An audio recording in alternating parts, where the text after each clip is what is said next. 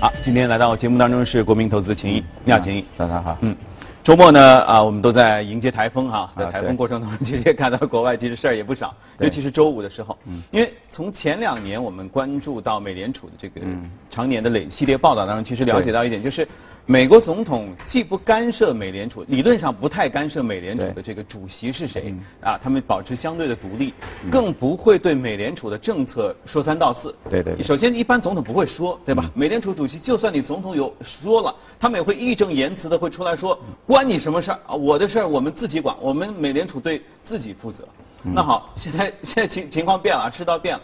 特朗普上来之后，其实突破了很多原本的这个行为的规范哈，嗯经常会出其不意，他敲打美联储。而且还连续在一天当中敲打两次，所以市场可能对此会产生一些小小的波动。首先，您觉得这样的敲打正常吗？就是特朗普知道一般不应该这样吗？他为什么要这样？对，因为他有一个比较特殊的身份，嗯他是一个房地产商，他以前是个商人，跟以前的一些纯粹的一些政客而言，他有些不一样。所以呢，在那个阿根廷，现在鲁辛他在阿根廷两天，他就说了，OK，鉴于特朗普是一个商人，他是一个房地产商，所以呢，他对利率利率的话是特别的敏感，所以他发表了一些意建议，可能也跟他自己的一个就是房地产业务是相关的，是吧？因为，也就是我觉得就是说，特朗普他为什么现在对利率去讲，是吧？其实因为从零七年、二零一七年他上台之后，整个美联储是加息五次对，他选了这个鲍威尔上来之后也加了两次，其实他已经是个趋势了是。但是呢，他特别在意就是说股市的一个表现，因为他每次都说 OK，我上台之后。股市涨了多少？嗯但是呢，从今年开始，明显这个涨幅是弱下来。落下来了，到现在只有百分之四点七，百分之五不到一点，是吧？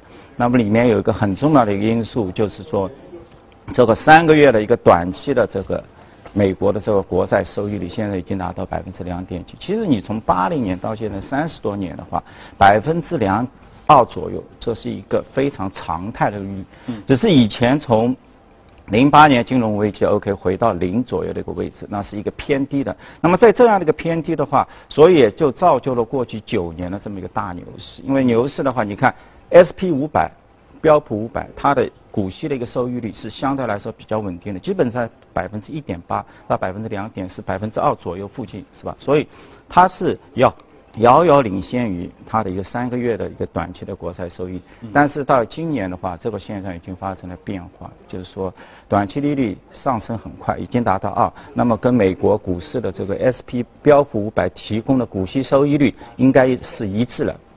所以这个时候的话，它的一个股票相对来说走的也比较慢了。所以在这个时候的话，他特朗普他也就是说发声音了，OK，你们是不是加息的过快了，导致我这个股票的上涨这个上升一个动力缺乏？其实我们来看啊，就是说，包括他从去年开始，整个一个美国。美联储的一个资产负债表，它在进行一个缩表，是吧？其实它已经有这样的一个过程，就是在缩的同同时，那么可以推升一下它的一个短期的一个利。当然，现在经济有一些，当然有一些不明朗的一些因素，所以呢，现在我看包括摩根他们已经出报告了，就是说认为美联储的一个缩表可能到一九年的二季度就要停止，就原来最高的时候四点五万亿，目前的确下来了，到三点九。三点九万亿，然后呢，大家就在寻找，OK，是不是要到一个三点五左右一个合适的位置？因为其实它自身的 GDP 它也在不断的一个提升的上升的一个过程当中，是吧？其实，那么可能这样的一个资产负债表的一个，就是说一个规模，可能比大家原来想象中的要高得多，是吧？不是，所以呢，现在一有这个缩表停止的动作，相当于就是说。我们直接看到十年期的一个美国的一个国债收益率，前一段时间已经突破三了，三点一几。那这一段时间的话，已经是下来的。我昨天看可能是两点八几、两点八九左右，是吧？那么如果美联储它是在到了明年的时候，它这样一个减表的一个动作，它放缓甚至停止的话，那么在那时候的话，可以说是对风险资产的话是又有一个提升，因为缩表对风险资产肯定不利，是吧？整整体美联储如果缩表，那肯定是货币在紧紧缩是吧？那么，所以我们看到今年的话，始终相当于股市的话，它不是一个特别的一个优秀。那美股的话，主要还是靠科技股是吧？微软啊，或者是 Amazon 这些科技股一枝独秀是吧？其他新兴市场，包括它其他传统股，其实都在慢慢的开始走走走一个萎缩、一个下降通道是吧？啊，嗯。那按照你这个说法，是不是因为特朗普是一个商人出身，所以他经常，当然首先他在该说和不该说的时候，有时会。呃，说一点商人立场的话啊，对，就类似说说美联储啊，说说汇率啊，因为这种按照照照正常情况，政客是不不应该去干扰市场和评论这些是吧？他说了，然后是不是您觉得说他其实说这些就是希望股市能够上涨？因为他是商人嘛，商人就觉得这个市值做大了，公司做强了，嗯，对，这是一个成绩，也就是说他也更看好看好热衷于看这方面的成绩的的的增长。那今年市场涨幅不高，所以他会归结于说。美联储，你加息是不是加太多？汇率是不是这个变动对经济有不利的影响？所以他就直接干预。所以他的目的是为了市场嘛？对他为了第二个就就是要显示自己的一个业绩嘛。那么自己在比如说在进行贸易啊或者一些贸易战的时候啊，那么他希望自己能 stand out，他不希望其他负面，就是说 OK，就像今年他所说的所谓一个贸易操纵一样，呃那个货汇率一个操纵，那么指责欧元，包括指责中国，是吧？那么其实我们看，呃，你指责中国的话，那么你看人民币的话，其实一直处在一个单边的一个上扬，只是到今年啊到七月份的时候，那么出现了百分之五左右的一个一个贬值。对。但是人民币的一个汇率，相对于其他的这些货币，比如说我对日元，我对欧盟的欧元，其实还是比较稳定的。那么这个下跌，关键是因为你美元。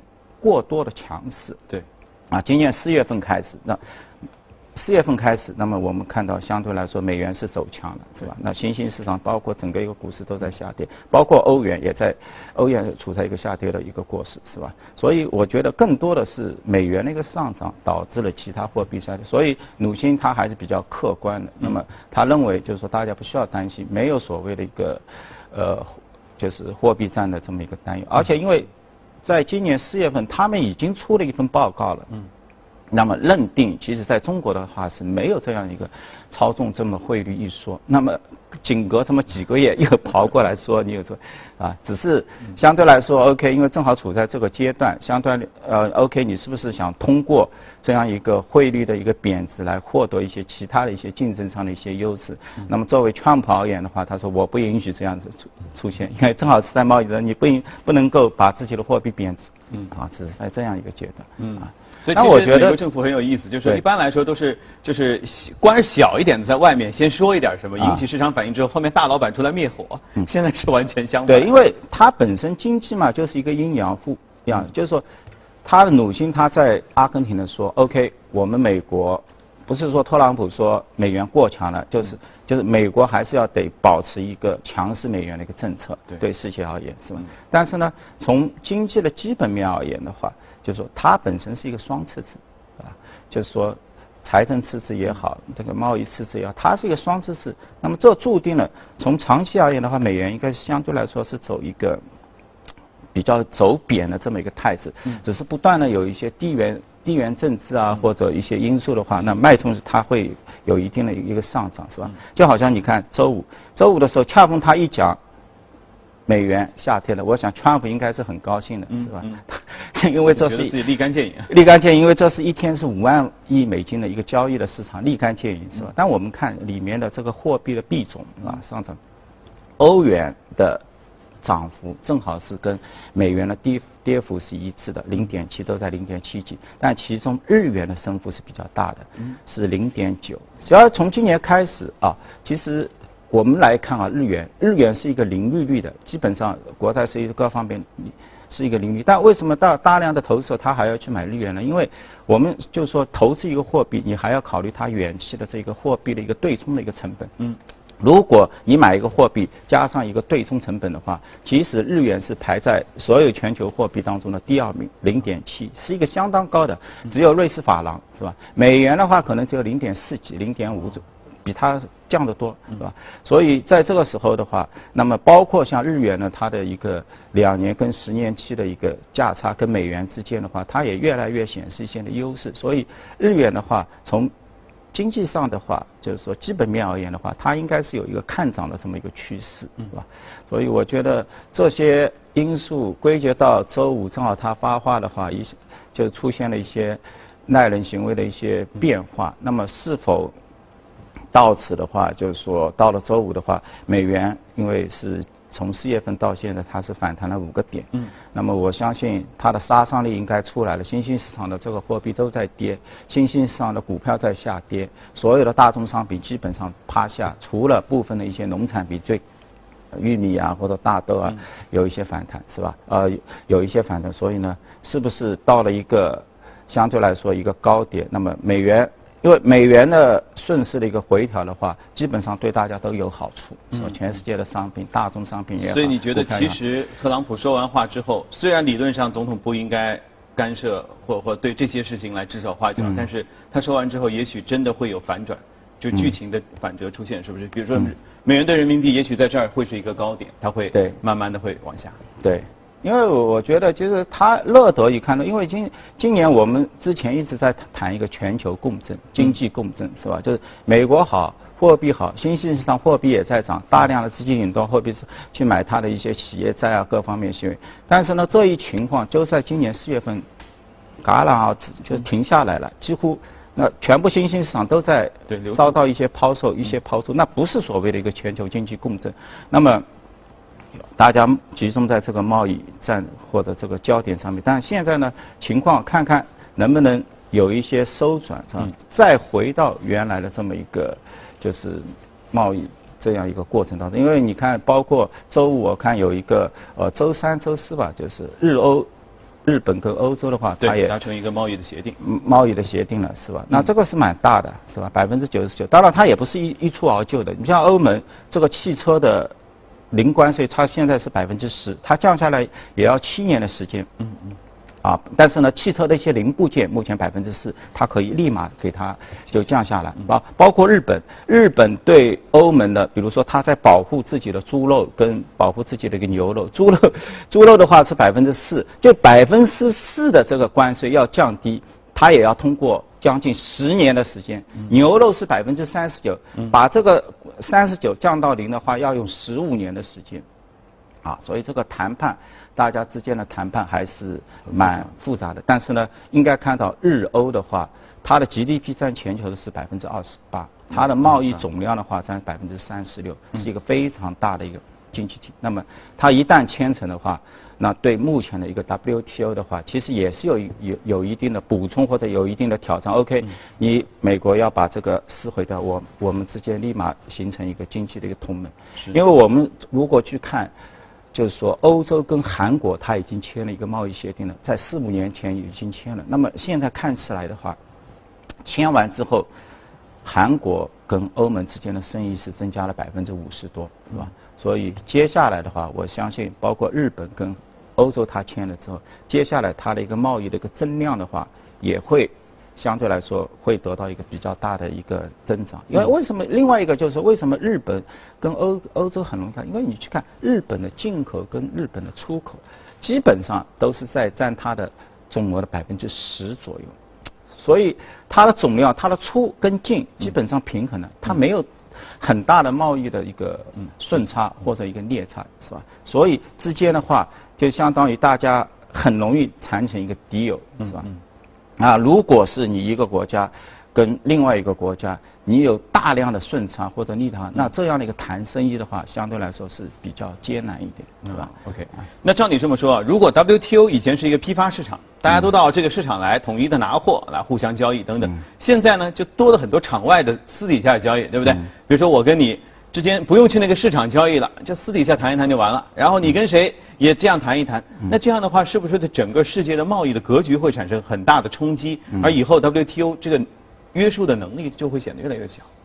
对的，因为现在的话，我觉得就是关键，大家可能都看到中国的一个成长，就是说非常巨大。嗯。我们也从中的确也从中就是说获获益是吧？那么接下来很多人的话，可能要坐下来静下心来看看，是否有其他的一些改善的地方。那再加上，他美国的话自身跟各个地方都打破了这样的一个平衡状态，那么各个大的一个经济体之间必然是。会有一个其他的新的一个多边的一个贸易的一个谈判，是吧？而且这肯定已经是一个趋势了，我们应该去不断的去适应这样的一个变化的一个趋势，是吧？反正不破不立嘛，规矩是人定出来的，对不对？过去的规则也许在适合于过去，但未来怎么样，也许就要在今天我混乱当中去。对对中国而言的话，我觉得我们最大就是我们就是一个世界上最大的一个市场，嗯，然后庞大的一个经济体，一个中产阶级正在不断的形成，不管怎么样，而且。民众的话也非常勤奋，是吧？就是可以休息，星期天各方面大家都可以干活。这这样的一个市场以及它的一个效率跟活力在那里的话，是任何市场你也不可能，就是说抛弃或者怎么样。所以你必须要跟我谈谈，只是说在哪些地方以前相当于你相对来说很强势的，大家更多的能够找到一些融合点，是吧？能够委婉一点啊，就是。